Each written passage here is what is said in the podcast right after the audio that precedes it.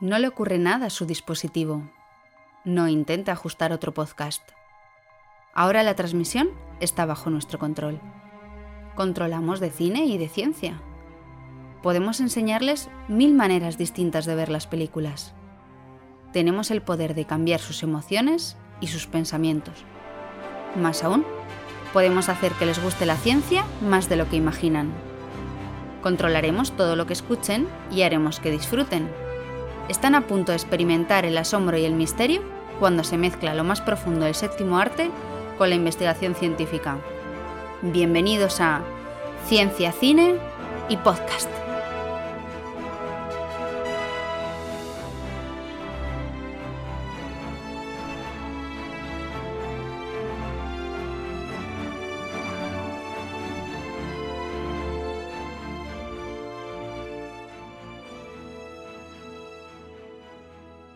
Bienvenidos al tercer episodio de Ciencia, Cine y Podcast.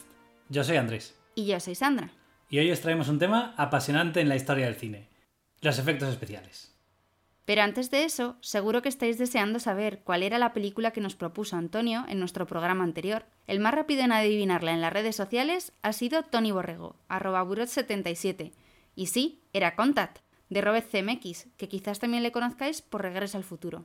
Os queremos recordar también que podéis seguir mandándonos comentarios y preguntas o temáticas a través de nuestro Twitter, arroba ciencia-cine, en nuestra web cienciacine.com y también en Podcastidae, la red de podcast a la que pertenecemos.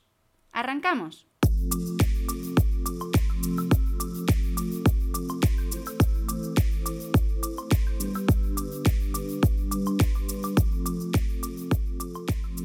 Una de las frases que más nos gustan es la de nuestra compañera Paloma Banderas, de Filmociencia. Ella suele decir que hay mucha ciencia en el cine, pero poco cine en la ciencia. Y es que es verdad, hay mucha ciencia en el cine, lo que pasa es que la gente normalmente no la ve porque está detrás de las cámaras. Y hoy vamos a tratar precisamente de ese tema. Queremos hacer que toda la ciencia y la tecnología que hay detrás del cine se luzcan.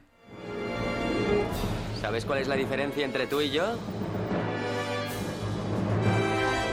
Que yo hago que esto luzca. En pocos sitios esa ciencia se ve tan clara como en los efectos especiales y visuales. Explosiones, vueltas de campana, saltos al vacío, inundaciones, dinosaurios, cohetes. Todo entra en el cine y todo se cuida hasta el más mínimo detalle. Y para hablar de este tema no podíamos elegir a nadie mejor que Carolina Jiménez. En Twitter la podréis encontrar como arroba okinfografía. Ella es artista de efectos visuales de cine para la empresa Skyline y ha participado en películas como El Hobbit, Guardianes de la Galaxia o la española Planeta 51 y mucho más. Carolina ha trabajado en series como Juego de Tronos o Cosmos. Además, ella dice que sus pasiones son la ciencia, el cine, la dociencia y el friquismo, así que es de los nuestros. ¿Cuánta ciencia se esconde detrás de un fotograma de cine? ¿Hay científicos trabajando para los estudios? ¿Cómo se puede distinguir un efecto especial de uno visual en una película? Vamos a preguntárselo a Carolina, pero después de esta curiosidad.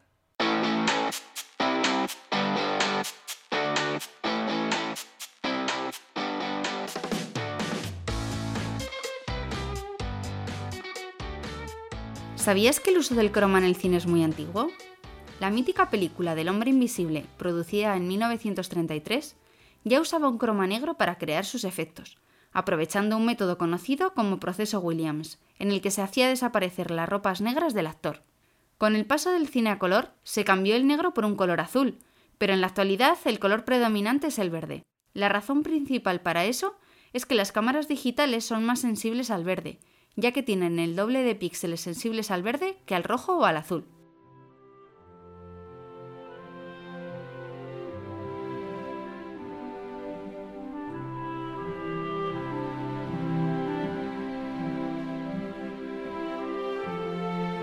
Bueno, bienvenida Carolina a este nuevo programa. Es un verdadero lujo para nosotros tenerte aquí con nosotros porque eres una profesional del cine a la que seguimos desde hace mucho tiempo y nos encanta que hayas accedido a, respondernos unas preguntillas. Muchas gracias, sí. Muchas gracias a vosotros por, sacarme del aburrimiento del encierro y por hablar de ciencia y de cine, que es, que siempre un lujazo. Así que es un honor. Mil gracias. Nada, el honor es nuestro.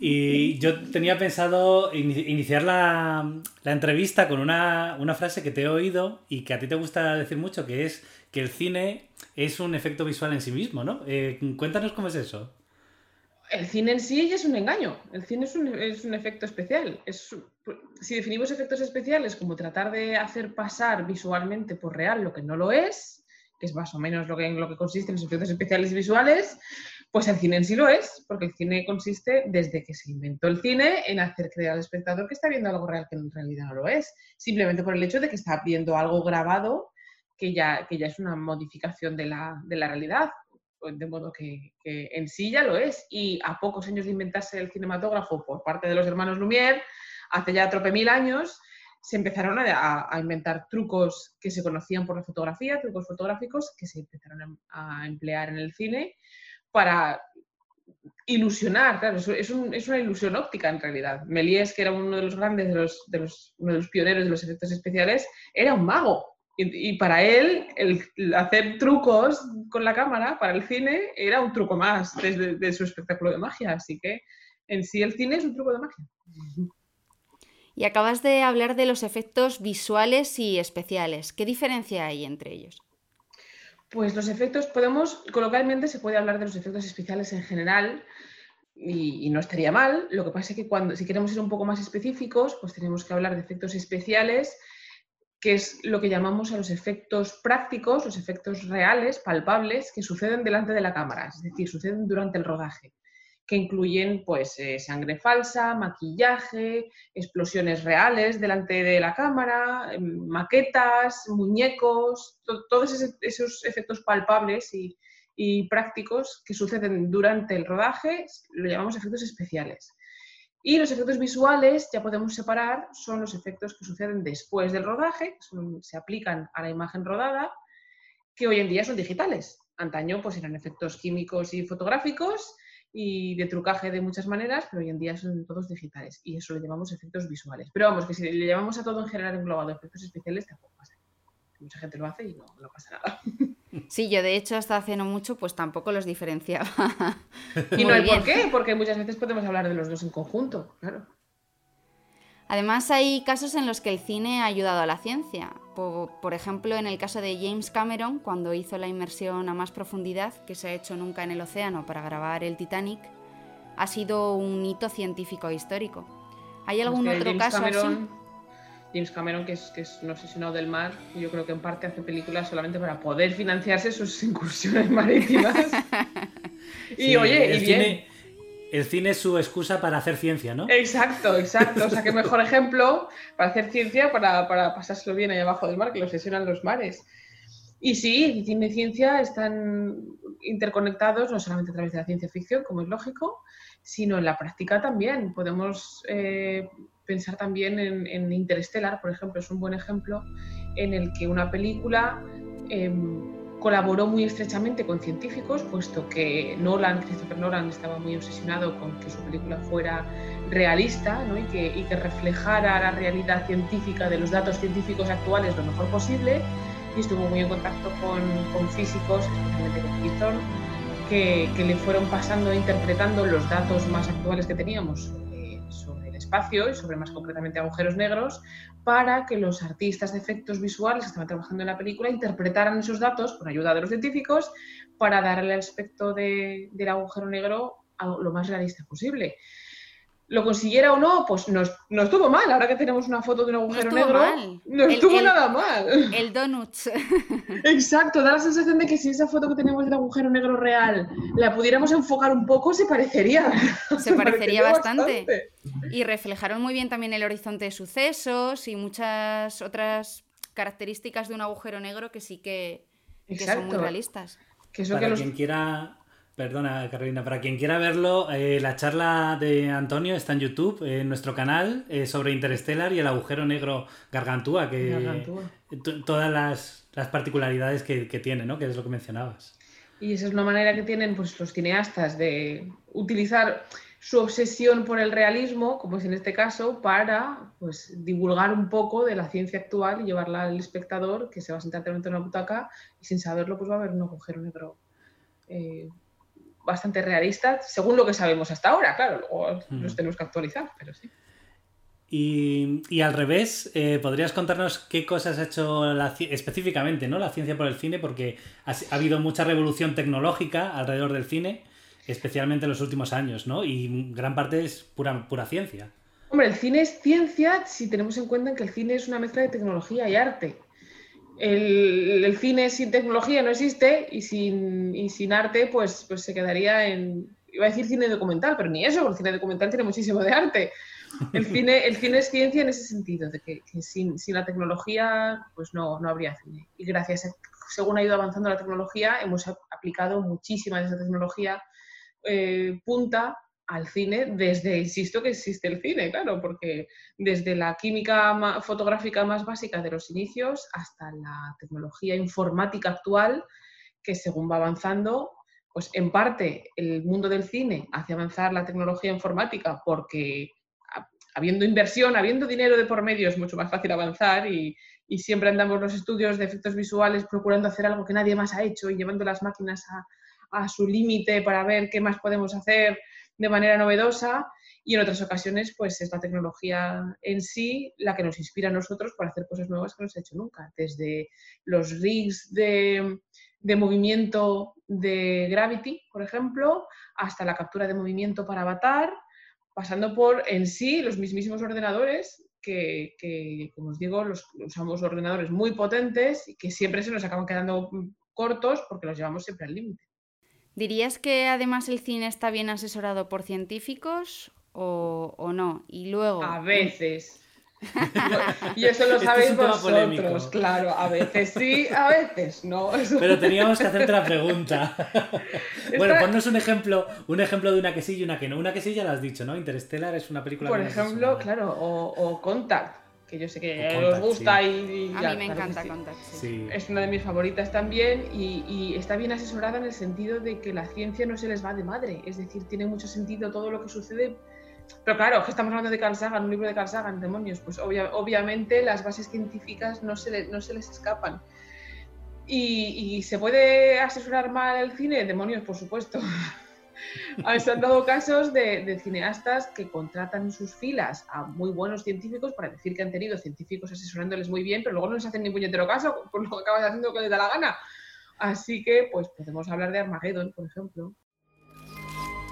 Hoy me dirijo a vosotros no como presidente de los Estados Unidos, no como líder de nuestro país, sino como un miembro más de la humanidad.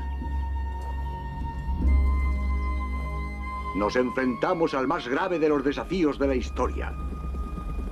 La Biblia llama este día Armagedón, el fin de todas las cosas. Sin embargo... Ah, te, iba a decir justo ese nombre. que creo que... que es una película que le ponen a los astronautas para identificar fallos.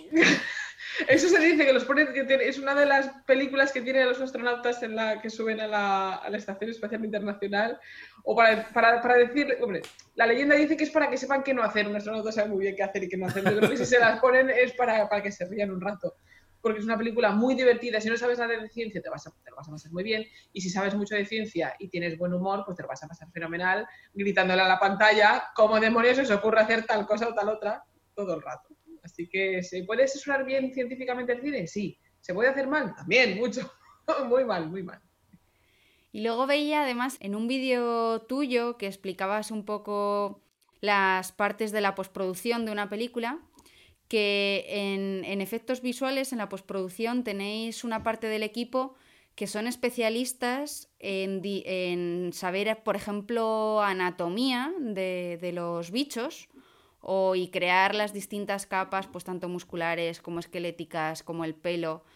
O sea, ¿realmente son científicos? ¿Es gente que se forma? ¿Hay asesoramiento? ¿O en qué otras partes también de efectos visuales podéis contar con nosotros? Pues obviamente nosotros estamos tratando de imitar la realidad cuando queremos engañaros y, y, que penséis que lo que estáis viendo es real, que ese es nuestro principal objetivo, y para eso la mejor manera de imitar la realidad es conocer muy bien la realidad especialmente cuando es realidad, valga la redundancia, real, es decir, cuando estamos creando un animal que existe, cuando estamos creando una explosión mm, en el planeta Tierra, y conocemos todos muy bien cómo funciona la gravedad y cómo se rompen las cosas, en el momento en que nos salimos un poco de ese realismo, de las cosas que conocemos, es cuando el espectador ve el truco y canta, cuando las cosas no pesan al caer o cuando las explosiones no... Todos hemos visto explosiones reales y hemos visto animales reales y en el momento en que nos salimos de la realidad es cuando canta el truco. Y sí que es verdad que los modeladores yo, no son especialistas, sí que, sí que podemos tener en algunos proyectos concretos la ayuda de algunos especialistas, algunos científicos concretos, pero en general los modeladores, si son modeladores orgánicos de, personajes, verás encima de sus mesas libros de anatomía animal y de anatomía facial, porque claro, ellos tienen que saber cómo funciona un bicho para poderlo modelar y que después se mueva de manera realista. Y si nos fijamos, nosotros no nos fijamos porque no, no, es nuestro trabajo, pero ellos están constantemente fijándose en cómo se mueve el pelo encima de la piel, la piel encima de los músculos, cómo se deforman los músculos cuando se contraen, y hablo de caballos, leones, perros y obviamente seres humanos. Pero eso, claro, va un paso más allá cuando el personaje que están creando no existe. Cuando estamos generando un Thanos, por ejemplo, o un bicho alienígena del tipo que sea, que tiene que ser alienígena, pero a su vez tiene que ser creíble. Entonces tienen que, que eso debe ser lo más divertido del mundo, inventarse la anatomía del bicho para que resulte factible al ojo cuando se mueva. O sea, no vale cualquier cosa. Seguimos teniendo que diseñar qué articulaciones tiene, cómo se va a mover, qué, textura tiene su piel, si tiene armadura o no, qué, sé yo. Ahí es cuando tienen que entrar a inventar eh, anatomías y eso tiene que ser divertidísimo. Hay, hay un ejemplo que a mí me gusta mucho que es el de Monstruos S.A el diseño, el diseño de los monstruos que salen, ¿no? Como por ejemplo, eh, uno, cómo camina distinto cada uno, ¿no? Y todos tienen su eh, lógica interna. Claro, tiene una lógica interna que no es realista porque son bichos que no existen, pero que si existieran, seguramente se moverían así, funcionarían así, claro. No, y de hecho que es increíble, por ejemplo, cuando a veces vemos los vídeos de postproducción de las distintas capas de los bichos, que se ve el bicho que primero cae la capa del esqueleto, la armadura, el no sé qué, luego el cómo se mueve. Los tendones, la piel, el pelo, y no funciona igual si el pelo está seco que si está mojado, y todas esas cosas tienen que tenerlas en cuenta, claro. Mm, es impresionante. En, este sentido, voy a hacer un símil con la Fórmula 1. En la Fórmula 1 a veces se prueban cosas que luego se implementan en los coches de calle, ¿no? Por ejemplo, el KERS, que era un sistema de recuperación de energía cinética del coche, que ahora sirve para cargar las baterías. En el cine, en los efectos especiales, vosotros sois pioneros y hay técnicas que luego se acaban utilizando para, la, vida real. Estoy pensando ahora mismo, por ejemplo, en las tomografías que se hacen en medicina. Sí, sí, o cosas por el estilo. Sin duda, porque claro, nuestro, nuestra tecnología es eh, la, más avanzada en el sentido de que somos nosotros mismos los que la, empujamos pues, para ser mejores que el de al lado, que la competencia tiene, tiene ese aspecto positivo y, nos dedicamos a la, reproducción gráfica de cosas más o menos realistas.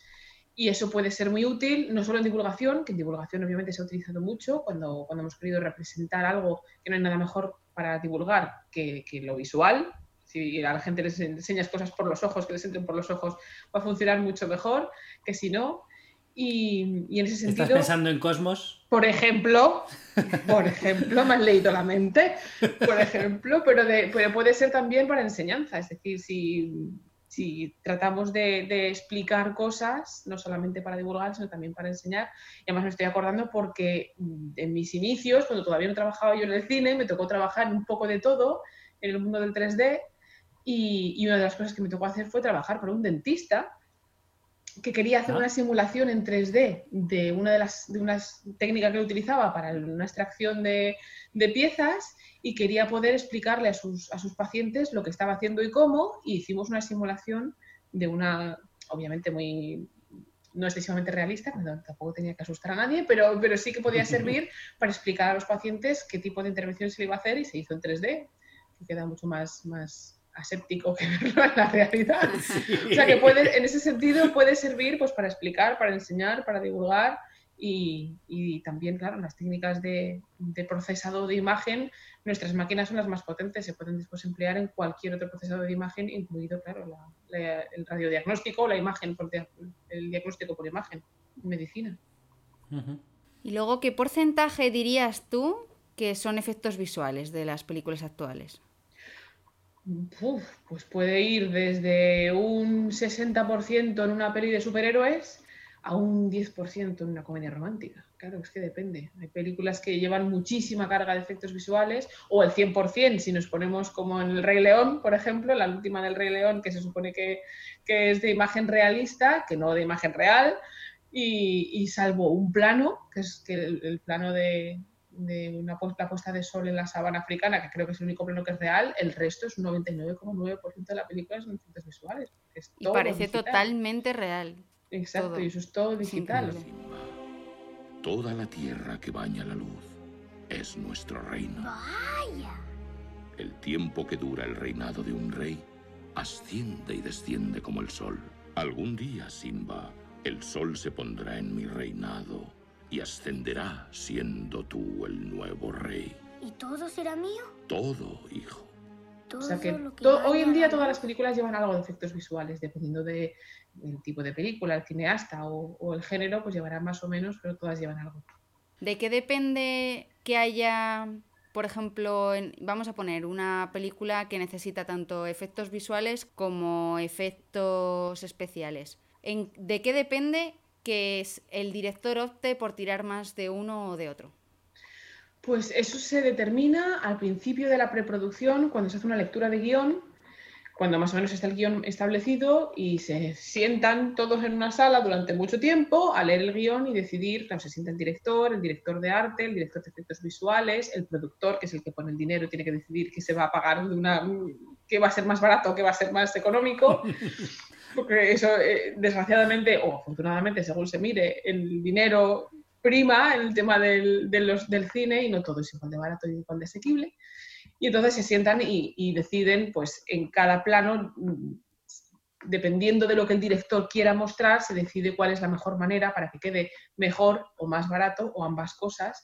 Entonces hay veces que se decide hacer ciertas cosas de manera realista, de manera real, de manera práctica, o se decide que por, por presupuesto, por tiempos o por seguridad se decide hacer digital, claro, porque tiene que tener en cuenta que los efectos visuales digitales han salvado muchas vidas, si lo pensáis, porque nos hemos ahorrado poner a los actores en explosiones, lanzarlos a sitios, colgarlos de cables, explosiones, piruetas de coches, todo eso, si lo hacemos digital, estamos obviamente salvaguardando la seguridad del equipo entero.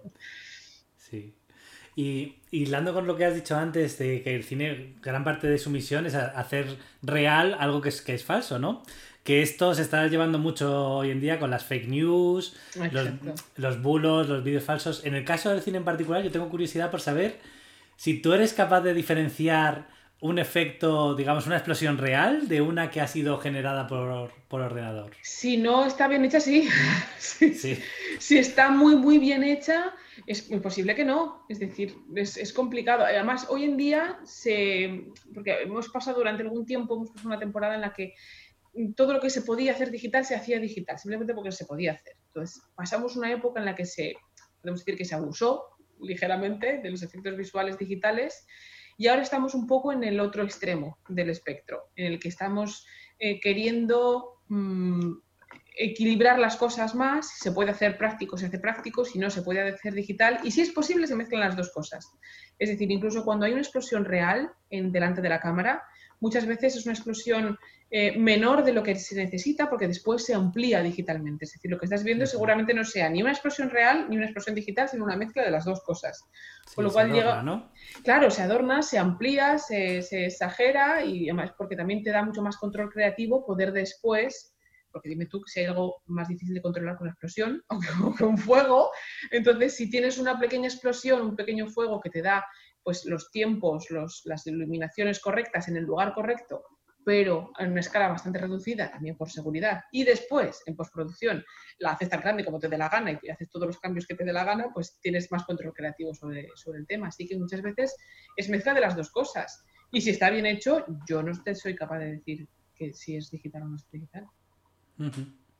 Por ejemplo, igual que sabemos reconocer un Dalí o un Picasso porque tienen como una marca o una firma de, de cómo lo hacen, de su tipo de arte, tú, por ejemplo, como especialista, miras las películas y reconoces la firma del estudio que ha hecho los efectos. ¿Hay algún patrón, no? Hoy en día, no. Antaño sí, primero porque había muchos menos, es, muchos menos estudios de efectos visuales, entonces era más sencillo y además había más competencia y más desigualdad entre ellos, especialmente ILM, que es la Industrial Light and Magic, que es el estudio de efectos visuales de George Lucas, que han sido los pioneros en todo esto durante mucho tiempo, muchos años. Durante muchos años, los 80 y los 90, eh, los grandes efectos especiales, no había duda que eran de ellos, porque eran los que podían hacerlo. Hoy en día no, y, os explico por qué. Y es porque en una sola película es muy difícil que haya un solo estudio. Normalmente se juntan en una misma película muchos diferentes estudios.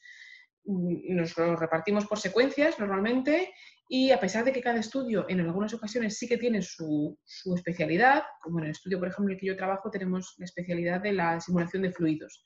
Tenemos un simulador de fluidos que solo tenemos nosotros, porque lo hemos desarrollado nosotros, y por eso cuando hay movimiento de grandes masas de fluido, nos toca a nosotros esas secuencias, porque como se nos dan mejor, pues nos las dan a nosotros. Pero, claro, como el objetivo es ser realista, es difícil ver una, ver una firma. Y como trabajamos muchos diferentes estudios en una misma película, procuramos que sean todos homogéneos, porque el principal objetivo es que la película quede como un todo homogéneo, que no haya saltos ni de calidad ni de estilo, y de eso se encarga obviamente el director y el supervisor de efectos visuales, de que todos los efectos visuales de todas las secuencias queden en un estilo em, similar para que el resultado del proyecto sea homogéneo, con lo cual hoy en día ya no es tan sencillo ni muchísimo menos saber quién ha hecho qué. Lo que sí que se puede saber es eso, como nosotros, por ejemplo, nos, se nos da bien lo de las masas de, agua, grandes masas de fluidos, sí que puedes deducir que quizás se haya encargado Scanline porque son los que suelen hacer los fluidos, pero no porque lo, ya, lo hagamos mm, de una manera visualmente destacable. Eh, yo tengo la sensación, Carolina, mm, a lo mejor es que me hago viejo, no debería decir esto porque tú y yo tenemos más o menos la misma edad. Pero bueno, yo tengo la sensación de que a veces hay como una sobredosis de efectos visuales en el cine, especialmente en las películas de superhéroes, de acción, de aventura, todas estas, ¿no? Sí. Eh, y me refiero a que hay tal cantidad de efectos que mi ojo humano no es capaz de eh, percibirlos todos. ¿Vosotros tenéis en cuenta ese tipo de cosas para que no sature la, la imagen? Que... Pues en unas ocasiones se tiene más en cuenta que en otras. Sí que es verdad que, hay, obviamente hay, secuencias que son, no que tengan muchos efectos visuales, que son todo full CG, como le llamamos un plano full CG es cuando no hay imagen real, es todo digital. y sucede más de lo que parece pasa que si, no os enteráis del todo es que está bien hecho la cosa. Pero, pero sí, efectivamente hay veces, claro, especialmente si hablamos de una película de superhéroes, una película de Marvel, en la que la batalla final pues, va a ser entre un monstruo alienígena y un superhéroe con superpoderes en un planeta desconocido, pues obviamente va a haber, va a haber saturación de efectos visuales porque casi lo pide, es que no se podría hacer de otra manera, no se me ocurre que de otra manera hacerla, pero, pero no es así ni en todas las películas ni en todos los géneros. Así que, pues sí, a veces, y además a veces que hacemos cosas que luego nos añadimos muchas cosas a la escena que después no se ven porque todo pasa después rapidísimo. o no se perciben, no es que no, o sea, si le prestas atención la ves, pero entonces no ves el resto, ¿no? Si la ves a cámara lenta tres veces, acabas enganchando todo, pero, pero no siempre es sencillo. O, o a lo mejor, eso también nos ha pasado, me ha pasado a mí un par de veces, que le dedicas mucho tiempo a ponerle mucho detalle a algo concreto, mm, cuando nos toca especialmente hacer el set dressing de, una, de, un, de un entorno, y después resulta que entre que es de noche, que hay humo y que hay explosiones, todo lo que yo he puesto ahí no se ve. Pero bueno, está ahí. Al menos, al menos yo sé que está ahí. Pero sí, esas cosas pasan. ¿Qué película dirías que superó para su época la tecnología que había de efectos especiales o en cuál te hubiese gustado poner efectos eh, visuales a ti? El Parque Jurásico, por ejemplo. Ah. Hay, varios hitos en la, en la, historia del cine que han, supuesto un antes y un después para los efectos visuales digitales, estamos hablando, claro, aunque pues, también los hay en los efectos especiales, pero si hablamos de efectos digitales, eh, obviamente tenemos, viene a la cabeza pues Parque Jurásico, Avis con su tentáculo de agua, eh, Terminator 2 con su Terminator líquido de, metal cromado. son películas que consiguieron cosas que nadie había conseguido en ese momento y que hicieron a todo el mundo, primero a, todos se nos abrió la boca, no se nos ha cerrado aún, y en general a la industria a, pues, a querer, oh, ellos han conseguido hacerlo, yo también quiero. Y eso es, eso es una manera también de hacernos avanzar a todos. Pero esos hitos, yo, Parque Jurásico, que que 25 años tiene ya la película y lo bien que aguanta. Sí, sí, sí, pasa muy bien por el tiempo. Es increíble, cuando está bien hecho, pues envejece perfectamente. Hay en Parque Jurásico, para aquellos que no hayan leído tus hilos, que son fabulosos, los recomendamos enormemente. Eh, yo creo que podrías contarnos a lo mejor el tema del vaso de agua de Parque Jurásico, que es que es, muy interesante. No tiene nada de digital, eso es totalmente. No tiene nada de digital, eso es cierto. Efecto eh, eh, realista total, es un efecto especial claro, querían, es muy importante el vaso de, agua, las, ondas de la vibración del vaso de agua, que no hay nada que cree más suspense que algo que viene hacia ti tan grande que hace vibrar el agua de esa manera y tiene que quedar bonito, claro, no podían ser ondas cualesquiera, tienen que ser ondas que quedaran estéticamente colocadas a la vista. ahí, perfecto. Exacto. Y intentaron un montón de cosas, un montón de maneras y al final lo que funcionó fue una cuerda de guitarra. Lo que hicieron fue resonancia de, la superficie del agua con las vibraciones de una cuerda de guitarra en una frecuencia concreta que se metió debajo del coche y que se presionó pues todo, todo el, estudio en silencio y que tuvieron que meter a alguien bajo el coche a pulsar una cuerda de guitarra hasta que consiguieron que resonara en la superficie del agua del vaso y girara como gira.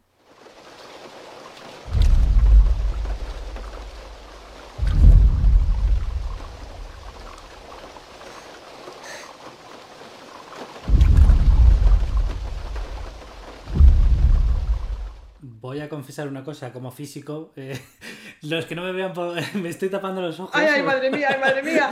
Porque es un secreto, pero eh, yo intenté romper una, copa de vino con el viejo truco. De la vibración de, de... buscar la frecuencia de resonancia, poner el altavoz al máximo, ¿no? Y que vibrara y que se partiera. ¿Y qué? ¿Y qué pasó? me llevé todo, me lo monté en el laboratorio todo ahí, me puse las gafas, yo ahí.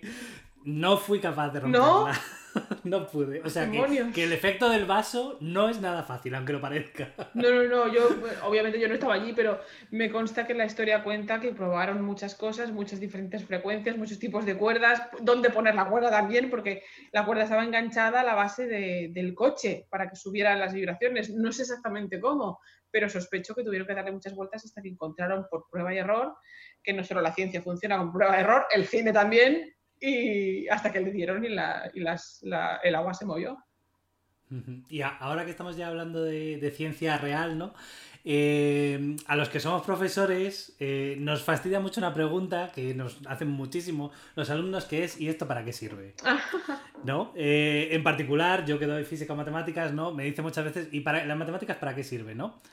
Eh, yo creo que en el, cine hay ejemplos muy bonitos de usos de las matemáticas. Se me ocurren, por ejemplo, los paisajes fractales para, los fondos de películas. Hay una cosa que mencionas tú que es la triangulación de las cámaras. E incluso la poligonización de la escena, ¿no? El cómo, eh, todo eso son matemáticas. Eh, ¿Usáis a menudo estos, estas herramientas, estos algoritmos? En la informática es matemática. La informática desde sus, comienzos, de los ceros y los unos, es matemática pura y dura. Y nosotros lo que utilizamos es informática. Y obviamente mm, nuestro trabajo está muy matematizado, muy poligonizado. Utilizamos esas palabras todos los días.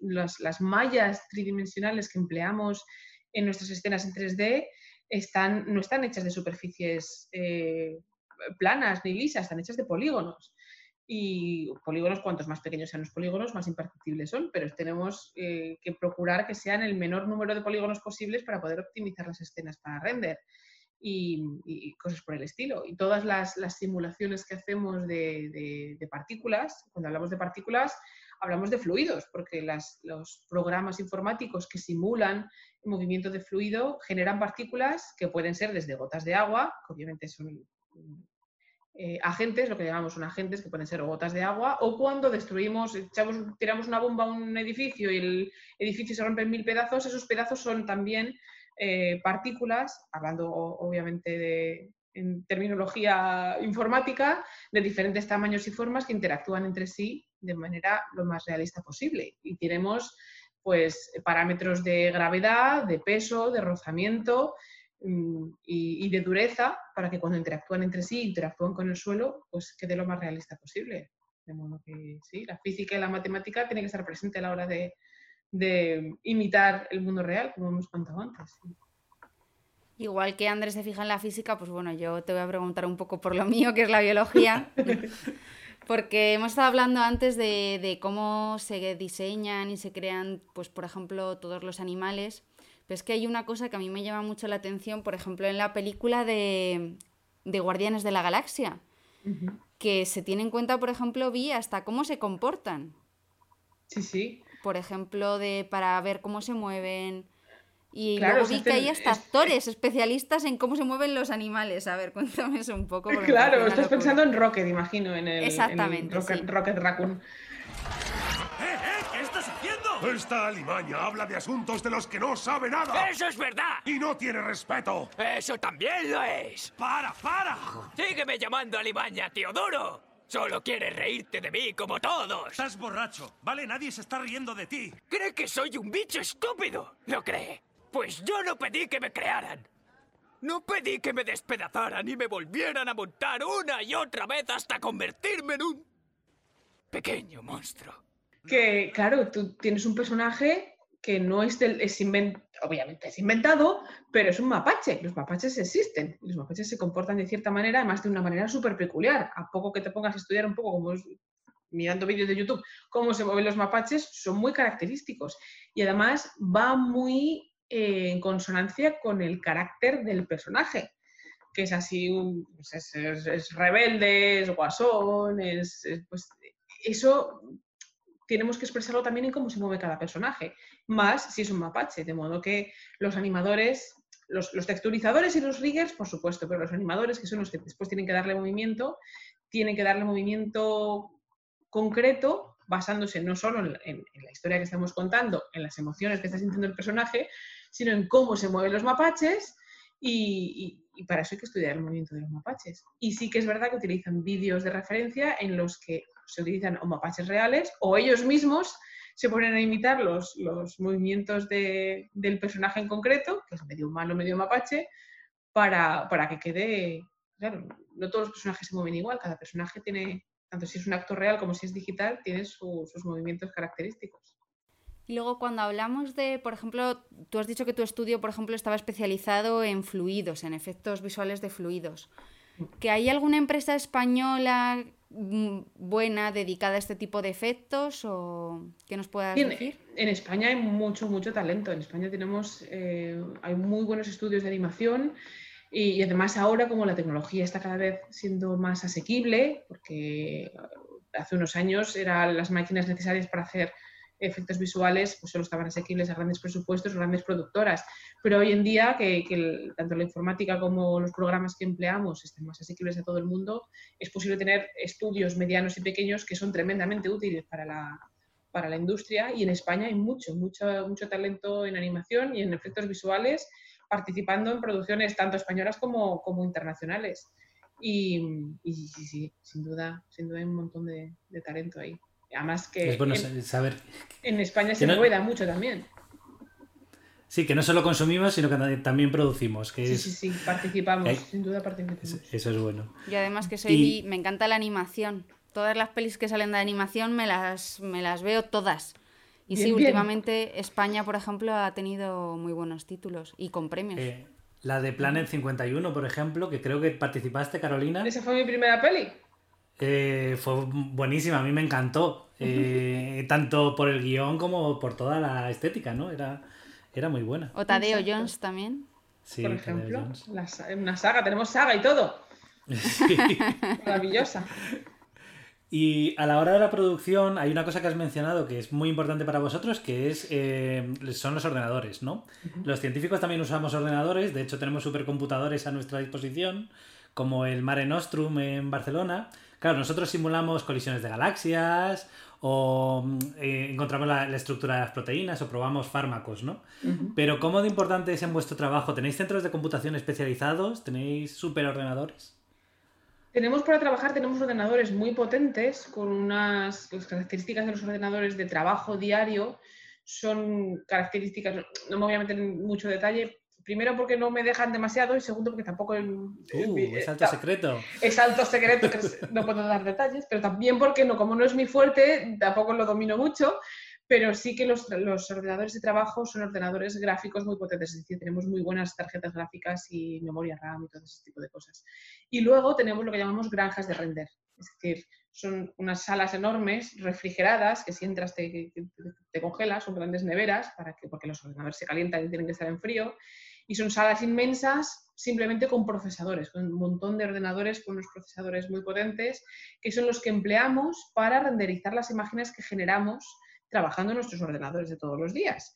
porque una cosa es preparar la escena, trabajar en la escena para prepararla para render, y otra muy diferente es renderizarla.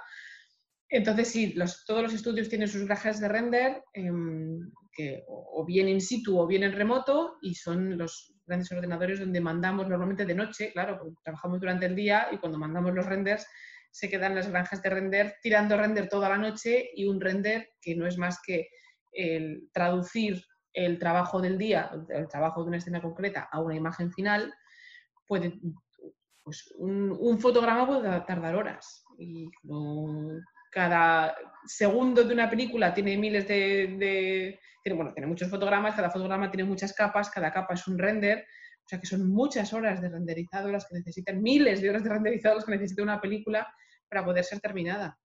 En ese aspecto sois como, como los científicos, porque yo me recuerdo en mi tesis eh, todas las simulaciones las lanzaba por la noche porque duraban como 8 horas o algo así. Por la mañana, lo primero que hacía por la mañana era mirar cómo había quedado Comprobar a ver si ha quedado bien o, o, sea, o la habías cagado en algún parámetro y tenías que repetirla otra vez. pues lo mismito, lo mismito, lo que pasa que con muchos ordenadores, pero lo mismito. Nosotros en el departamento también tenemos, eh, para lo que decía Andrés, de probar estructuras de fármacos y así, un procesador y parece eso como una bomba nuclear que está estallando continuamente y también la tenemos que poner por la noche porque si no, no hay quien esté ahí en el laboratorio. Claro, eh, pues es exactamente igual. Y además es que nosotros, pues, mm, como tenemos oficinas en diferentes puntos del planeta, porque para diversificar un poco estratégicamente, pues las granjas de render acabamos renderizando, mm, claro, los como no coinciden las noches, pues acaban mandando renders, están constantemente trabajando, son 24 horas al día los pobres bichos echando humo y, si no es que si no, no se puede hacer la película. Luego hay empresas que son granjas de render en sí, que si que alguna vez ha pasado que si te quedas sin, sin espacio para renderizar, pues contratas una granja de render a la que mandas más renders y sin render no hay peli. y yo soy una loca, todo, pero loca, loca, loca, de las películas que se graban en plano secuencia. Estoy pensando, por ejemplo, en, en Birdman, o, por ejemplo, la escena de 1917 de las explosiones, que es realmente maravillosa. ¿Cómo se hace eso? ¿Hay un comité científico loco encargado de preparar esas escenas o esas explosiones? ¿Cómo se hace eso? Normalmente el loco suele ser el cineasta, porque un, plano secuencia normalmente no es necesario. es decir, se podría contar lo mismo que cuenta un plano secuencia partiendo el plano en diferentes mm, planos más, más cortos. Cuando se decide hacer plano secuencia suele ser porque el director quiere demostrar que se puede. Es decir, es muy complejo, es muy difícil y el reto está en conseguirlo en un solo plano. Cuanto más largo y más complejo sea el plano, más, más reto hay y mejor sienta cuando lo consigues.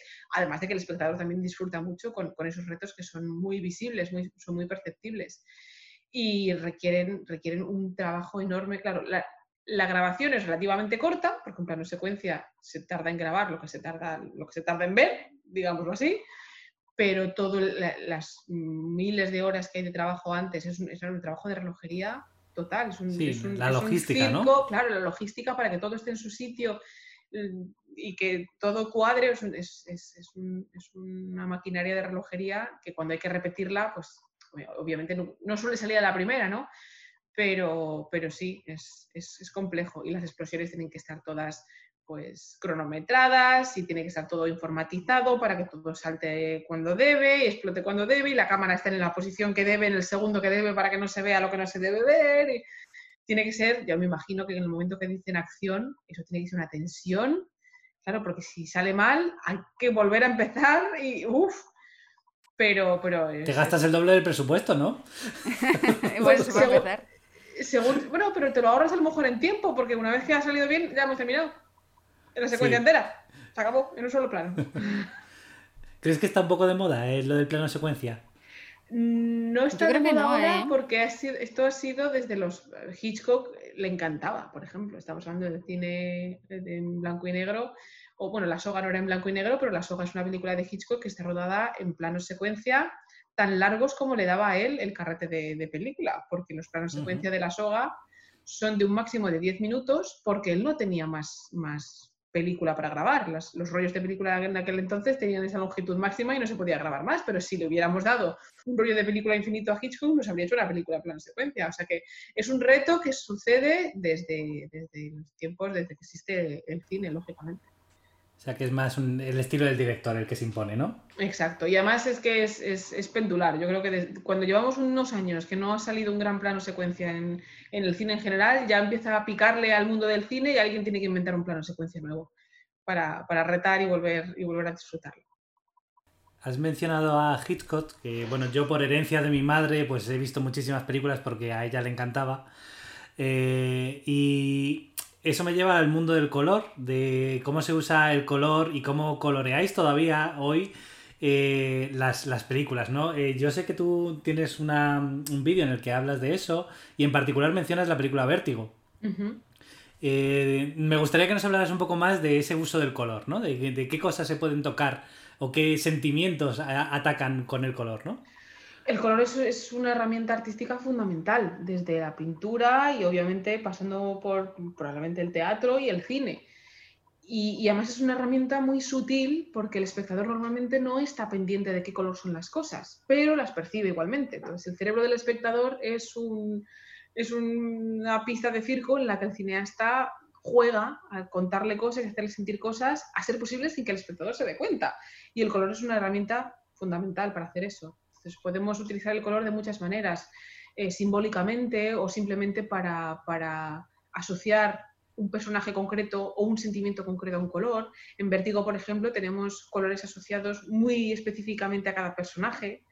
Eh, el verde y el rojo, que además son complementarios, contrastan muy bien entre sí, están presentes constantemente. Entonces el espectador sabe que hay, algo, hay cierta tensión visual, no entiende muy bien por qué. Hombre, si lo analiza, no, tampoco es que sea muy complicado. Sí, pero es casi subliminal muchas veces. Claro, estás metido en la historia, estás escuchando lo que está sucediendo, estás entendiendo en lo que está la situación en la que nos estamos encontrando, pero no te paras a pensar que el color es fundamental y lo está siendo, porque te está entrando información por los ojos, no solamente por, por los diálogos, sino que visualmente te está entrando información que suele ser más que narrativa emocional, porque el color rojo, por ejemplo, genera mucha tensión.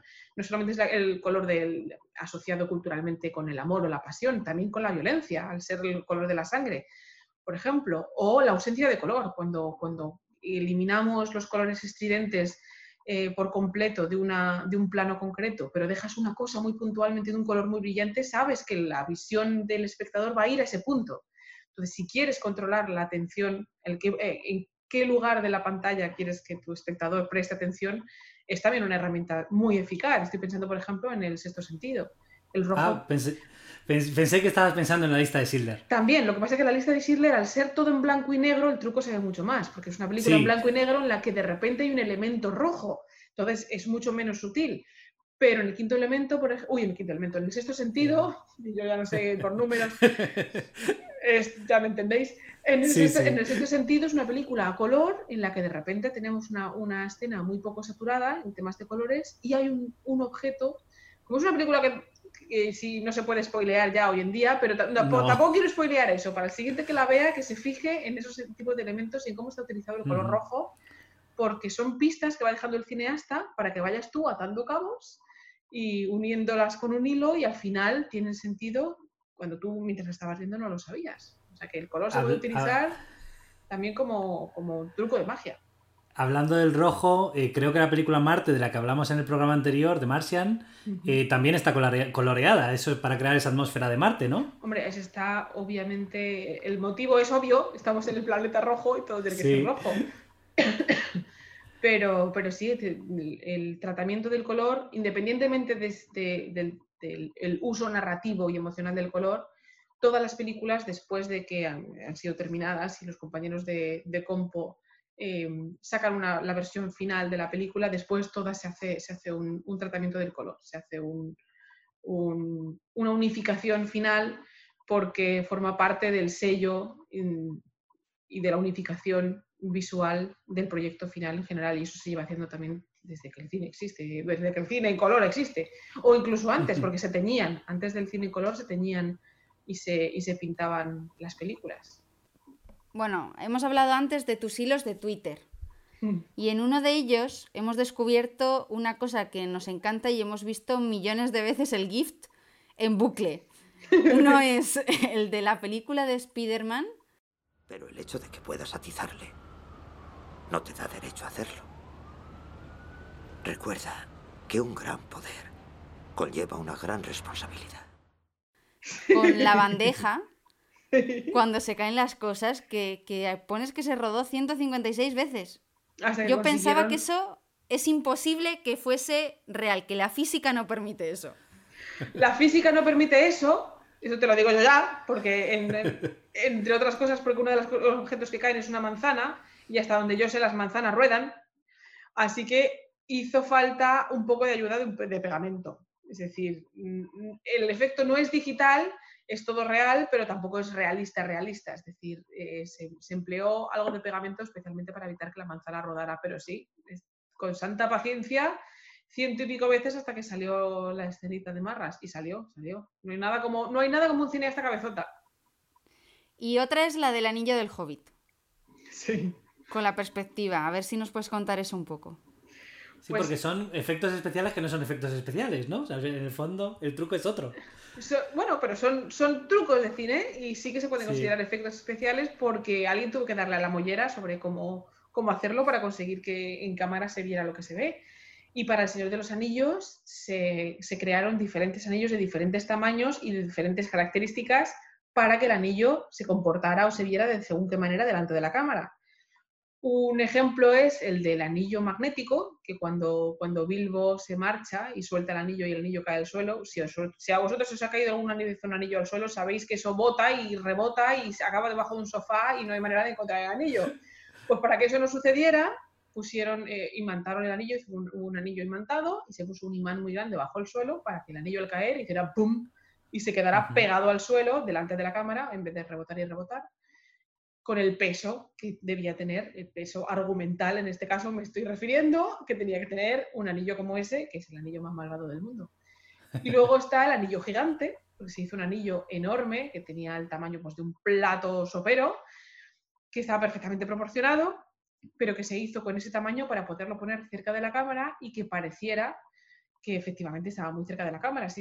El- en la distancia a la cámara a la que tenemos que poner un anillo de tamaño normal para que se vea en el tamaño del encuadre como se ve en esa secuencia, que es cuando estamos en la nieve subiendo eh, las cumbres nevadas con la compañía de la comunidad del anillo, pues el, foco necesario en la cámara para que el anillo quede enfocado, siendo un anillo de tamaño real, pegado a la lente, claro que tendría que estar casi tocando la lente para que se viera ese tamaño tan grande, ese foco nos habría hecho por distancia focal, por profundidad de campo, nos habría desenfocado todo el fondo de, de detrás. Y el fondo era importante porque tenemos a los personajes detrás mirando al anillo. La única manera de conseguir que la profundidad de campo fuera necesariamente grande para poder ver enfocado el anillo y con cierto foco el fondo era tener un anillo gigantesco que poder poner más alejado de la cámara para que la lente pudiera funcionar correctamente. O sea que esos, esos trucos se vienen haciendo además de toda la vida. Y Hitchcock también lo hacía, hacía teléfonos enormes que ponía delante de la, de la lente para que parecieran Ah. tener un tamaño normal, pero, pero no, no es cierto, para poder enfocar también los fondos, que además es parodia que se, se hace en Top Secret, si habéis visto Top Secret, hay un, un Sí. teléfono gigante delante de la es una parodia de ese tipo de cosas, que cuando levantan el teléfono resulta que el teléfono es gigante y no lo sabías. Pues ese tipo de cosas se hacen obviamente desde, desde la época del blanco y negro para poder emplear las, las lentes narrativamente de, de la manera más adecuada. Y ese anillo está en Nueva Zelanda, en el, en el Museo del, del Señor de los Anillos. Es un anillo, pero ya te digo que me cabe la cabeza dentro. De collar. Oye, sí. Exactamente.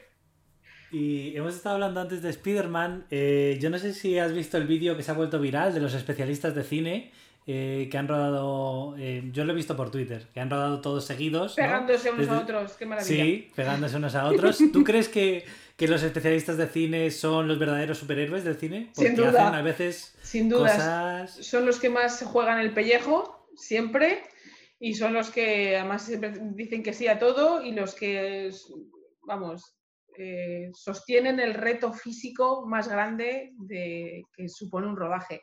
De hecho, de vez en cuando se, se juegan la vida y de vez en cuando hay accidentes y, y no, no, es raro que de vez en cuando alguno, alguno muera. Nos sucedió en Deadpool aquí, una, una especialista muy buena, hubo un accidente de moto, digo aquí porque se rodó en Vancouver, y, y, nos, y nos sucedió con Deadpool 2 y, y además nos enteramos ah, todos. Como me gusta Deadpool 2 también. ¿Verdad? Pues como Ryan Reynolds es de aquí, eh, Ryan Reynolds es de aquí, de Vancouver, entonces está, ¿Ah, está muy sí? empleado, está muy empeñado en, en, rodar todo lo que pueda en Vancouver. Hay una escena en Deadpool 1 que se ve mi casa y todo, o sea que está, está todo por aquí. Y, y, durante el rodaje, que todos, la ciudad entera sabía que estaba, estaban rodando Deadpool 2, entre otras cosas porque cortan las calles y no puedes pasar y te, te enteras de esas cosas. Y sí, desgraciadamente hubo un accidente y, y, y perdimos a una, a una especialista muy buena en un accidente de moto obviamente las, las, medidas de seguridad suelen ser extremas, pero claro, cuando te la juegas, te la juegas.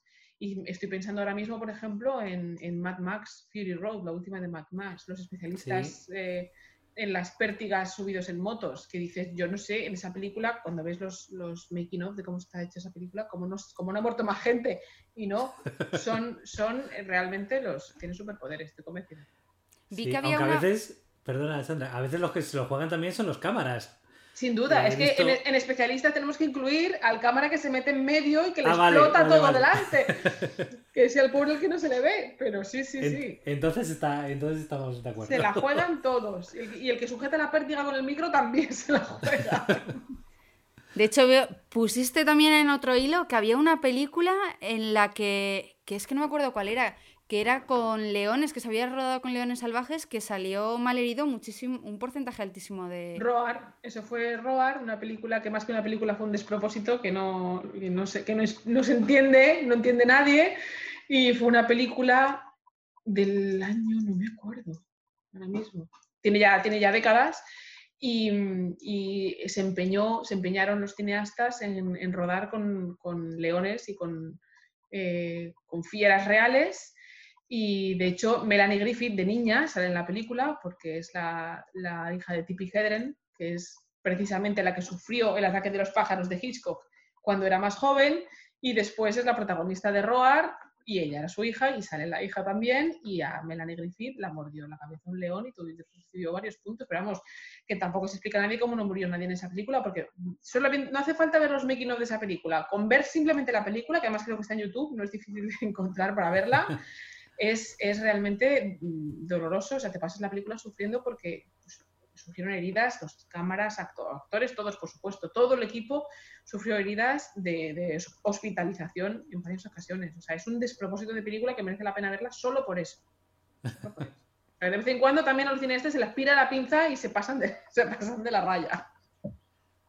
Y bueno, para acabar, eh, ¿podrías decirnos cuál ha sido tu mayor reto como artista de efectos visuales y de qué película estás más orgullosa?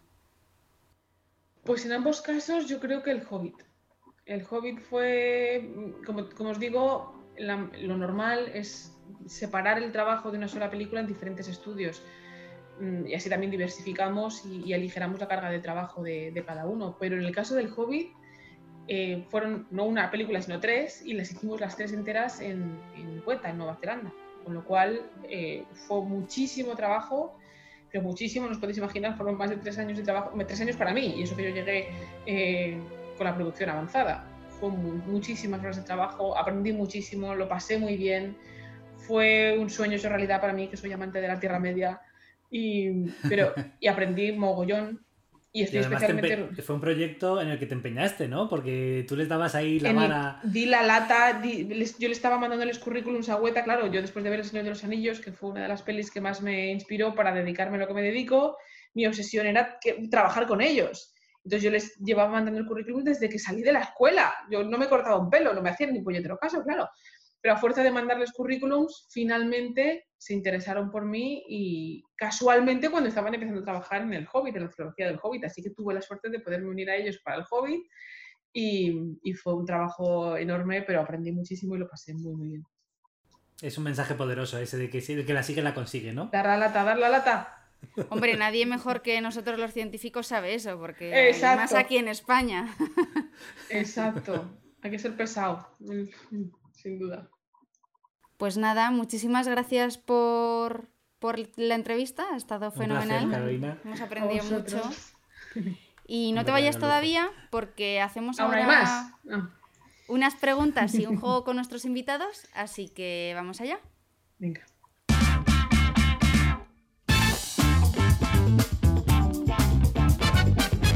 El trivial de ciencia y cine.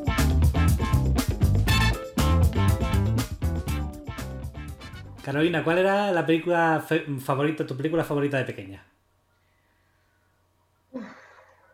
Es que de pequeña es una, es una amplia. Un amplio rango. Ah, Hay, hay algunos que lo separan en adolescencia y muy, Claro. muy pequeño. Exacto. Pues tendría O que decir lo de, que quieras. de pequeña tendría que decir la bruja novata, probablemente. De adolescente, exploradores, seguramente. Ah, qué buena. Y, y ya, ya no hay más. ¿Y alguna película que puedes ver sin cansarte? Muchas, pero principalmente Alien. La primera de Alien no me canso. Me, me parece una película redonda y perfecta y me la he visto otro mil veces. Muchas más veces de las que puedo asumir.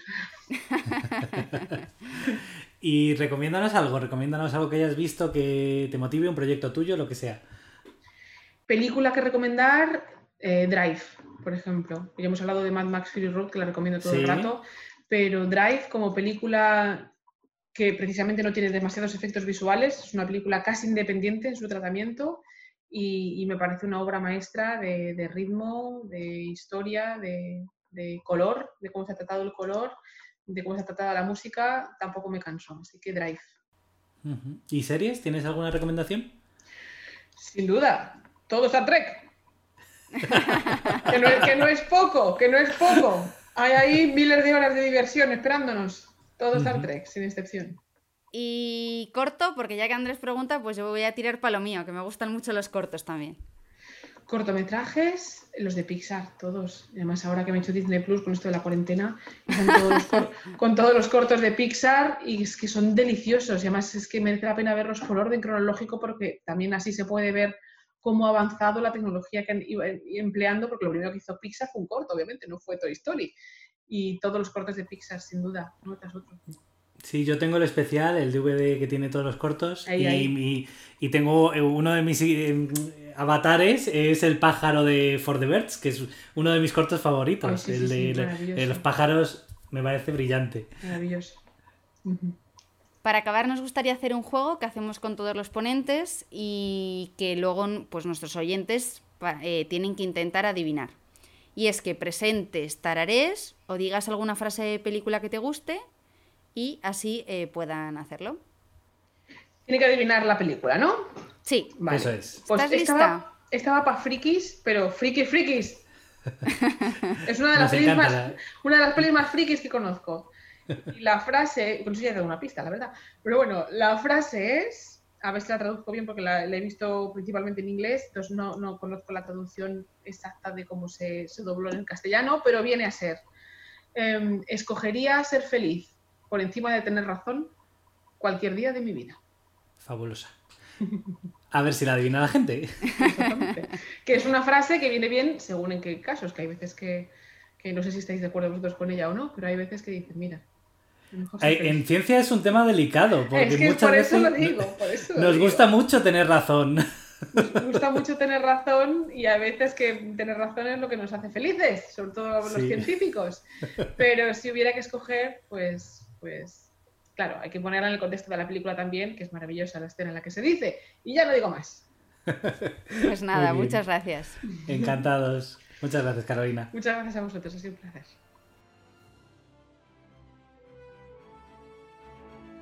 Esperamos que hayáis pasado un buen rato. Podéis visitar las notas del programa para más información y os esperamos en dos semanas con nuestro cuarto episodio. Estamos encantados de leer vuestros comentarios en redes sociales arroba ciencia barra baja cine y que nos recomendéis a vuestros amigos. Ya sabéis, Haced palomitas y, que, la, ciencia, os acompañe. acompañe.